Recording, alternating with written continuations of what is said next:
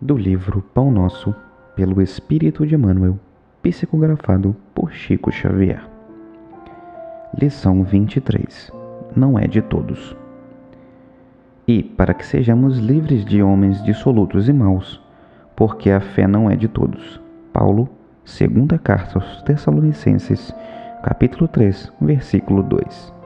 Dirigindo-se aos irmãos de Tessalônica, o apóstolo dos gentios rogou-lhe concurso em favor dos trabalhos evangélicos, para que o serviço do Senhor estivesse isento de homens maus e dissolutos, justificando o apelo com a declaração de que a fé não é de todos.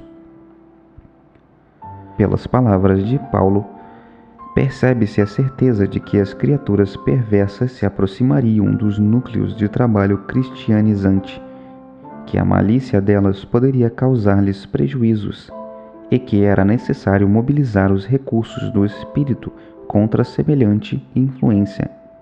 O grande convertido, em poucas palavras, gravou a advertência de valor infinito, porque, em verdade, a cor religiosa caracterizar a vestimenta interior de comunidades inteiras mas a fé será patrimônio somente daqueles que trabalham sem medir sacrifício por instalá-la no santuário do próprio mundo íntimo. A rotulagem de cristianismo será exibida por qualquer pessoa. Todavia, a fé cristã revelar-se-á pura, incondicional e sublime em raros corações. Muita gente deseja assenhorear-se dela como se fosse letra de câmbio, enquanto inúmeros aprendizes do Evangelho a invocam precipitados, qual for a borboleta erradia.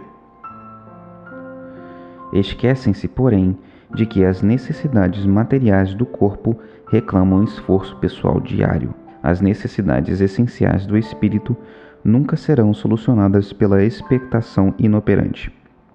Admitir a verdade, procurá-la, e acreditar nela são atitudes para todos. Contudo, reter a fé viva constitui a realização divina dos que trabalharam, porfiaram e sofreram por adquiri-la.